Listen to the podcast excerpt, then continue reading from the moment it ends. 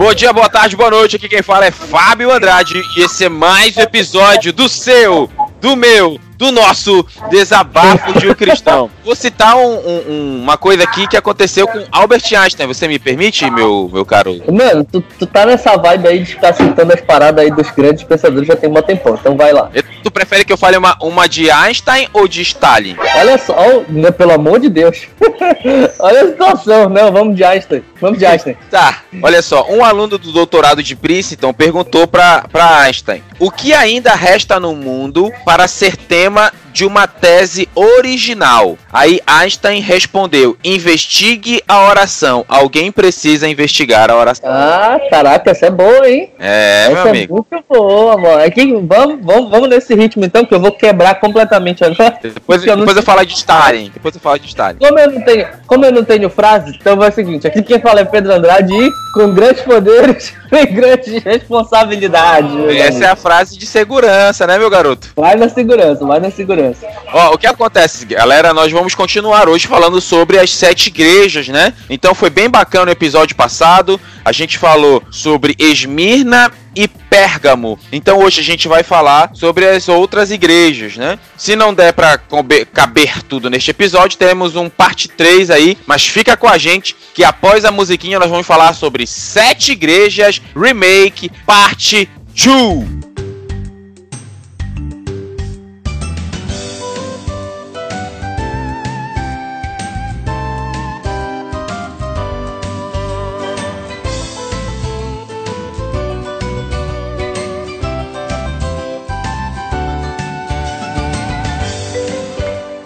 Para a igreja de Pérgamo. No capítulo 2, verso 12 de Apocalipse diz assim: Ao anjo que está na igreja de Pérgamo escreve: Isto diz aquele que tem a espada aguda de dois fios. Eu sei as tuas obras e onde habitas e é onde está o trono de Satanás, cara. E retens o meu nome e não negaste minha fé, ainda nos dias de Antipas, minha fiel testemunha, o qual foi morto entre vós, onde Satanás habita. Mas umas poucas coisas tenho contra ti, porque lá tens os que seguem a doutrina de Balaão, o qual ensinava Balaque a lançar tropeços diante dos filhos de Israel para que comessem dos sacrifícios da idolatria e se prostituíssem. E também assim Tens também os que seguem a doutrina dos Licolaitas, cara, olha só, hein? Os quais eu aborreço. Arrepende-te, pois, quando não, em breve virei a ti e contra eles trabalharei com a espada da minha boca. Quem tem ouvidos, ouça o que o Espírito diz às igrejas. Ao que vencer, darei eu de comer do maná escondido e dar-lhe-ei uma pedra branca. Essa pedra branca é interessante, hein? E na pedra um novo nome escrito, o qual ninguém conhece, senão aquele que o recebe. Então vamos por parte. Olha só, quando Jesus fala aqui do trono de Satanás, Jesus poderia estar se referindo a um altar de 60 metros de altura em honra a Zeus, cara. Tinha lá. Além disso, a cidade era o centro de adoração ao deus da medicina, Asclépio. Né, que o símbolo é uma serpente, né, que, que na teologia cristã a serpente simboliza aí Satanás, né? E aí existe o, o, Antipas que é mencionado, que supostamente é o primeiro cristão da Ásia a ser martirizado ali por sua fé. Então existia um altar de 60 metros a Zeus e a cidade ainda era o centro de adoração a Asclepe. Então, quando Jesus fala sobre o trono a Satanás, ele fala disso aí. Mas aí, olha, o verso 14, Pedro e caro ouvinte, ele me chama a atenção pelo seguinte: ele diz assim: Mas umas poucas coisas eu tenho contra ti, porque tens lá os que seguem a doutrina de Balaão. Olha só, tens lá os que seguem a doutrina de Balaão, o qual ensinava Balaque a lançar tropeços diante dos filhos de Israel, para que comece sacrifício dos ídolos, de idolatria, é claro, e se prostituíssem. O que que eu vejo aqui na igreja de Pérgamo, né? A igreja de Pérgamo, ela era uma igreja que tinham heresias doutrinárias sendo difundidas na igreja, mas essa pregação errada, ela não era, ela não vinha do púlpito, ela não era institucional. A, a doutrina, ela era difundida pelos membros da igreja. Tanto que ele diz lá, uhum. tem uns que seguem a doutrina de Balaão, ou seja, ele não questiona, olha, você ensina errado. E Jesus questiona, olha, existem doutrinas erradas sendo difundidas dentro da igreja, ou seja, doutrinas que não vinham do púlpito ok? Aqui, aqui na minha tradução acho que fica até mais interessante, fica mais claro, porque diz assim, ó, você tem aí pessoas que se apegam aos ensinos de Balaão, ou seja, dentre a galera que tá indo na igreja, tem um pessoalzinho aí que tem a galera que se apega aos ensinos de Balaão, entendeu? É, o grande, um, o grande problema aqui na igreja de, de Pérgamo era o desvio doutrinário. Só que aí é, era bem problemático, só que era menos pior, porque o, o, desvio doutrinário ele não vinha da liderança, ele não vinha do púlpito da igreja. Né? Você quer falar, Pedro? Não, continua, pode finalizar, depois eu falo. E aí o que acontece? Tem o um verso lá, 17, que diz assim: Dar-lhe-ei uma pedra branca. Estima-se, estima-se, né, que quando os juízes, na, nesta época lá em Israel, julgavam alguma causa, quando eles condenavam, eles davam uma pedra preta, e quando eles absolviam, eles davam pedras brancas. Então era um grupo de juízes, e no final, cada juiz dava uma pedra preta ou branca. E aí, se o juiz, se, as, se o número de pedras brancas fosse superior ao número de pedras pretas, então a pessoa era absolvida. Uhum. E aí uhum. Jesus faz um trocadilho com isso, ele lhe dar-lhe-ei uma pedra branca, ou seja, você será absolvido no julgamento, né? E ainda fala também do maná escondido, porque na mitologia judaica, o maná o maná que tinha na arca, que na arca da aliança tinha, maná, tinha um maná ali, uhum. ou tinha sido escondido por Jeremias, ou levado por um anjo ao céu na, no momento da destruição de Jerusalém, né? Mas Jesus fala de dar o maná escondido e ainda fala da pedra branca. Então, sim, a sim. igreja de Pérgamo tinha um problema que era o desvio doutrinário, mas o desvio que não vinha do púlpito. E aí vem um grande alerta para nós nas, no, em nosso momento. A igreja em 2020. Será não existem desvios doutrinários na sua igreja sendo difundidos fora do púlpito? Aí você disse, ah, mas, ah, mas, mas Fábio, o desvio ele não é difundido pelo púlpito. Ok, mas esses desvios fora púlpito, eles podem se, se espalhar como câncer na igreja. Lembre, Isso. o câncer, ele tem que ser bloqueado antes de completar, antes de começar a metástase. Porque a partir do momento que o câncer começa a metástase, começa a se espalhar, meu irmão, aí é morte na certa. Fala, Pedro. Caramba, é, é, o que eu tava pensando aqui era realmente falar sobre isso, entendeu? De essa, essa conclusão que tu chegou, de a gente ficar atento sobre o que, está sendo exposto na igreja, é, o que, está sendo difundido na igreja, mesmo fora púlpito, entendeu? Porque, tipo, muitas vezes, em muitas igrejas está muito claro o que, que tá errado, é, porque tá vindo diretamente do púlpito, então tá, dá pra ver na cara qual é o problema entendeu? Mas em outras não, em outras o púlpito tá até correto, mas é, o, a liderança não tem tanto cuidado assim para poder verificar o que está sendo exposto doutrinariamente no meio da igreja, se tem alguma coisa que está sendo difundida, que os irmãos acreditam, que está sendo espalhada. E hoje, eu quero acrescentar ainda mais uma coisa, que hoje, com a internet, é um negócio muito mais fácil de acontecer. Na época aqui de, de, de uh, Pérgamo, né? Na, na época aqui da igreja, a gente não tinha internet, era, o bagulho era boca a boca que passava. Mas imagina o seguinte, hoje, todo mundo que, tem na, que tá na igreja tem acesso a um telefone celular, tem acesso à internet, entendeu? E aí, dentro da internet tem de tudo, cara. Tem de tudo. Tem de, de, de pessoas boas, assim, que falam coisas boas, que pregam coisas boas, até hereges. Então, o que que, o que que o pessoal da tua igreja tá ouvindo na internet? Tá entendendo? Não é pra tu ficar pesquisando e fuçando a vida dos irmãos, entendeu? Mas ficar atento ao que tá sendo comentado ao redor. Porque isso tudo pode acabar gerando problemas doutrinários e muitas vezes, por causa da exposição desses pregadores mais, mais conhecidos, digamos assim, que falam muitas besteiras às vezes, eles acabam tendo, os irmãos acabam tendo uma percepção de autoridade maior do que a autoridade do pastor que está na frente da, da liderança delas, por causa que eles têm uma exposição muito grande, entendeu? Eu não sei se, se vocês já, já, já, já viram alguma coisa nesse sentido acontecer, mas sempre tem dessa, entendeu? Tipo, o cara, ah, mas tem muita gente que segue esse cara, tem muita gente que ouve esse cara, então, então isso significa que ele, em teoria, sabe mais, ou então é, que ele tem mais autoridade para falar e tudo. Muitas vezes é. não, né, mano? Pois é, na, na verdade, na maioria das vezes não, só que o problema é que essa prova social, né, digamos assim, de muitas pessoas seguindo o que esse cara fala, acaba gerando essa falsa sensação de que ele tem mais autoridade para falar do que fala, certo? Então, fiquem muito atentos, porque, tipo, essa parada uh, de, de difusão de doutrinas secundárias, doutrinas paralelas aqui ao que está sendo exposto, hoje, com a internet, é muito, incrivelmente mais fácil de ter um monte de irmão na igreja escutando o David Leonardo falando e falando besteira. Eu sempre deixo claro para os irmãos, e meus irmãos, prestem bem atenção em tudo que eu disser e filtrem tudo que eu disser pela palavra. Filtrem tudo que eu falar pela palavra se alguma coisa eu falar que estiver fora da Bíblia, não há obrigação nenhuma de vocês ouvirem o que eu estou dizendo, por mais que eu seja o pastor da igreja. Por mais que eu seja o pastor da igreja. O, o, o Lucas, ele quando ele escreve a, o, o, relato dele de Atos e ele fala sobre quando se passa na parte de, de Bereia, ele chama os bereanos de nobres. Eles eram mais no, os mais nobres da região. Por quê? Porque eles questionavam, eles verificavam se tudo o que Paulo, que foi o cara que evangelizou o mundo, o mundo antigo inteiro, basicamente, estava falando, se o que ele estava falando estava de acordo com o que estava nas escrituras, entendeu? Então, se os bereanos eram nobres por, por verificar aquilo que Paulo estava falando, se estava certo ou se estava errado segundo as escrituras, que dirá nós aqui.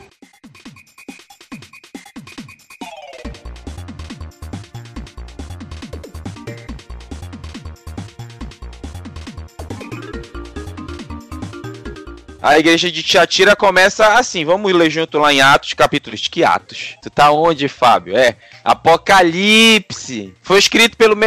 Não, Atos foi escrito por Lucas, Apocalipse por João. Então vamos lá para Tiatira, a quarta igreja, que diz assim: Ao anjo da igreja de Tiatira escreve. Isso diz o Filho de Deus, que tem os olhos como chama de fogo e pés semelhante ao latão reluzente. Conheço as tuas obras, o teu amor e o teu serviço e a tua paciência, e que as tuas últimas obras são mais do que as tuas primeiras. Mas tenho contra ti que toleras Jezabel.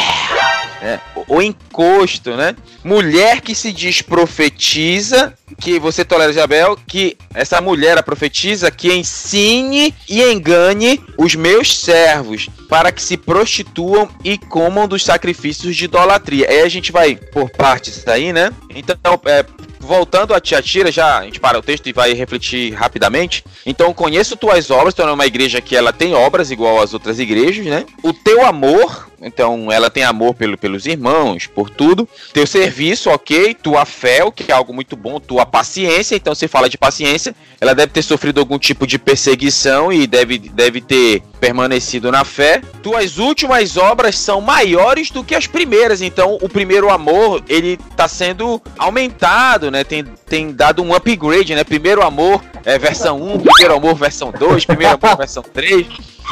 Tem um upgrade tá aí. Mas aí chega no verso 20 e o negócio vai. Uh, Escambando. É, vai dando ruim, né? A, a, vai sofrendo um gank no mid, ou a igreja vai sendo nerfada, né? Mano, é muito, é muito nichado essas piadas, velho. Só é muito, que joga é, vai entender. A galera do, de videogame aí, tamo junto, hein? Aí olha só, mas olha, diz: Tenho contra ti que tolera Jezabel, né? Mulher que se profetiza, uh, uh, para, que prof, para que ensine e engane. E aí, o problema da igreja de Tiatira é diferente da, da, da, igreja de Pérgamo e eu vejo como pior. Eu não sei dizer e eu não acho que, que Jezabel é, seja uma mulher literalmente. É, João fala Jezabel fazendo referência à esposa de Acabe, aquela Jezabel que está lá descrita em 1 Reis capítulo 16, capítulo 18 e 2 Reis capítulo 9, verso 22. Então ele está falando daquela Jezabel, esposa de Acabe, que induziu Acabe a adorar outro outros deuses e que trouxe uma era de apostasia sobre Israel, porque ela era rainha, né? Concordo, então, concordo. Até porque ele, ele meio que, que explica, né? Uh, tipo, de, quem, de quem ele tá falando, né? Mas uh, algumas poucas coisas tenho contra ti que deixa Jezabel a mulher que se diz profetiza e tudo mais. E, e, no caso da própria Jezabel em si, na, da, da, da principal, né? No caso, lá de Digna Reis, não tinha essa característica. Então é, é meio como se ele tivesse caracterizando do que, que ele tá falando, entendeu? É, e aí a, a, questão aqui é que os do, a, a, doutrina falsa em Pérgamo, ela vem do púlpito. E é aí que é o ruim, porque em Pérgamo a doutrina, é, vi, alguns lobos vestidos de ovelhas disseminavam doutrinas falsas, né? Eu lembro que até Erasmo de Roterdã disse que o lobo ele muda de pele, mas ele muda de alma, né? Então tinha alguns lobos é, com pele de ovelha, mas mantendo a alma de lobo, disseminando doutrinas falsas, mas não era do púlpito. O erro ele não era institucional E aqui a desgraça ela, ela se agiganta porque ela vem do púlpito. Então, quando as heresias, as doutrinas, elas partem do púlpito, meu amigo, para mim pode fechar a igreja aí. Já deu. É, nesse caso, nesse caso, assim, inclusive, quando a, as, as heresias, os problemas, eles estão espalhados na igreja pelos irmãos, a, a, liderança, se não tiver ciência disso, tem que ficar esperta. Os irmãos também que não concordam com isso e sabem que tá errado, tem que ficar esperto para tentar fazer alguma coisa.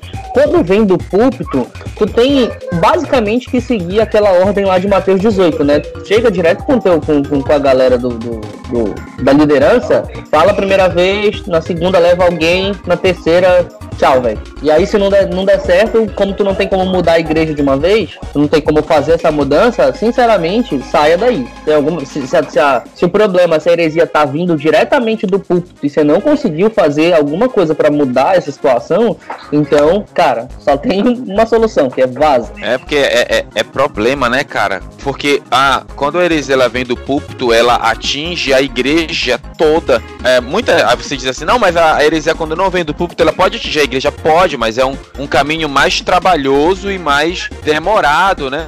Foi o doutor Taleb, ele fala uma coisa que é interessante. Ele fala que é mais fácil manipular a macro baboseira do que a micro baboseira. Então é mais fácil controlar uma baboseira quando ela é falada para todos do que fazer uma micro baboseira um a um.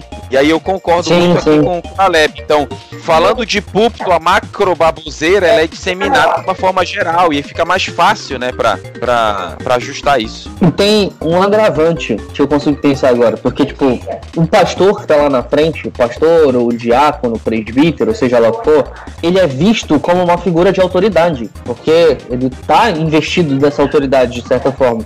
Então ele, ele tem ele tem a confiança dos irmãos é, é depositada nessa pessoa. Então quando as pessoas, por mais que em algum certo nível discordem daquilo que o cara tá falando lá em cima, sempre tem aquela, aquela sensação de tipo assim, putz, mas ele é o pastor da igreja, entendeu? Será que sempre tem essa, entendeu? Então, além de ser uma disseminação mais rápida, tem um agravante que a pessoa que está disseminando isso tem, ela é vista como uma figura de autoridade e por isso tem uma penetração maior na mente das pessoas em relação ao que está sendo falado, entendeu? Então, quando vem do, tup, do púlpito, o problema é maior duplamente, né? Por causa dessas duas coisas. E, e é interessante porque assim, normalmente a, a, a gente tem que ter um firewall, a Bíblia sempre nos fala, né? De, de analisar as palavras, ou seja, toda Sim. vez que alguém prega, gente tem que estar com o nosso firewall ligado, é, o nosso antivírus, e bloquear qualquer bobagem que, que, que venha a ser disseminada. Só que tem muitas pessoas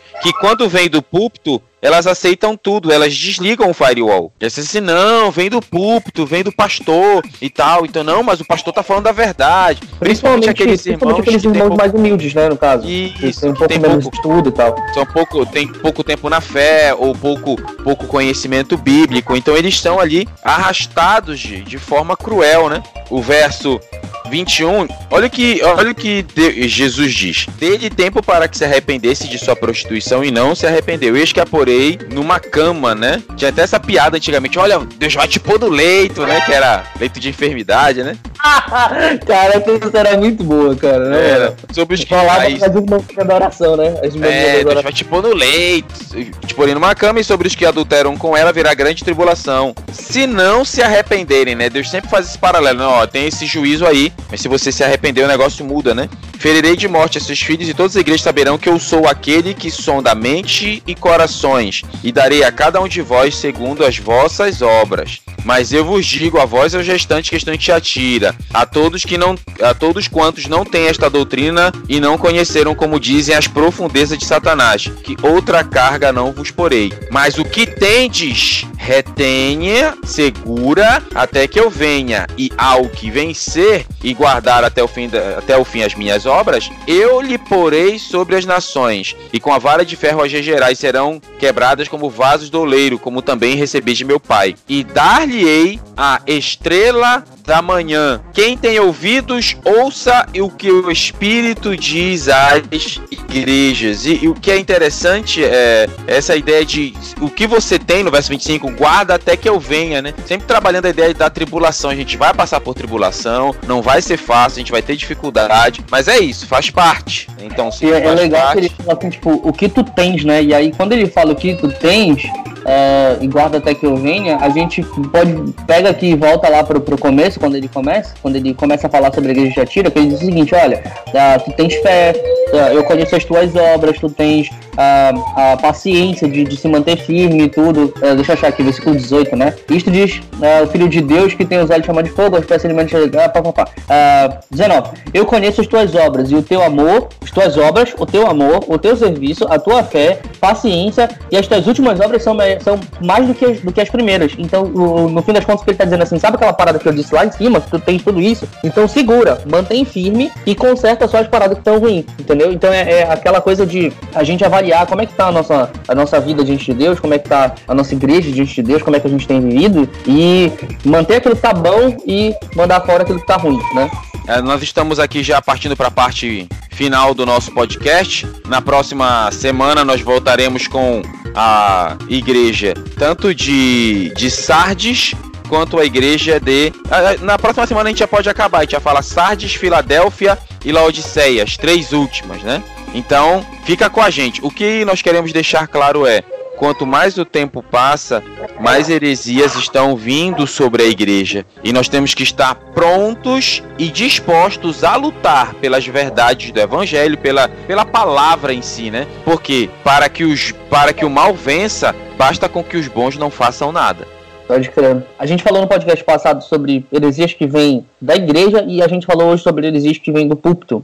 E aí, vocês percebem uma coisa aqui, ó. Uma coisa que tem, que tem comum entre as duas. Todas duas falam sobre heresias e todas duas falam sobre heresias sendo não pregadas, mas heresias sendo praticadas, coisas sendo feitas, sobre ações. Então não é somente a pureza doutrinária, porque a pureza doutrinária ela é importante, a gente vai ver isso, se não me falha a memória, na, na igreja de Laodiceia, lá pra frente. É, e também tem um elogio sobre a pureza doutrinária para a igreja de, de Esmirna, lá em cima, e também tem um elogio para a pureza doutrinária também na, na igreja de Filadélfia depois.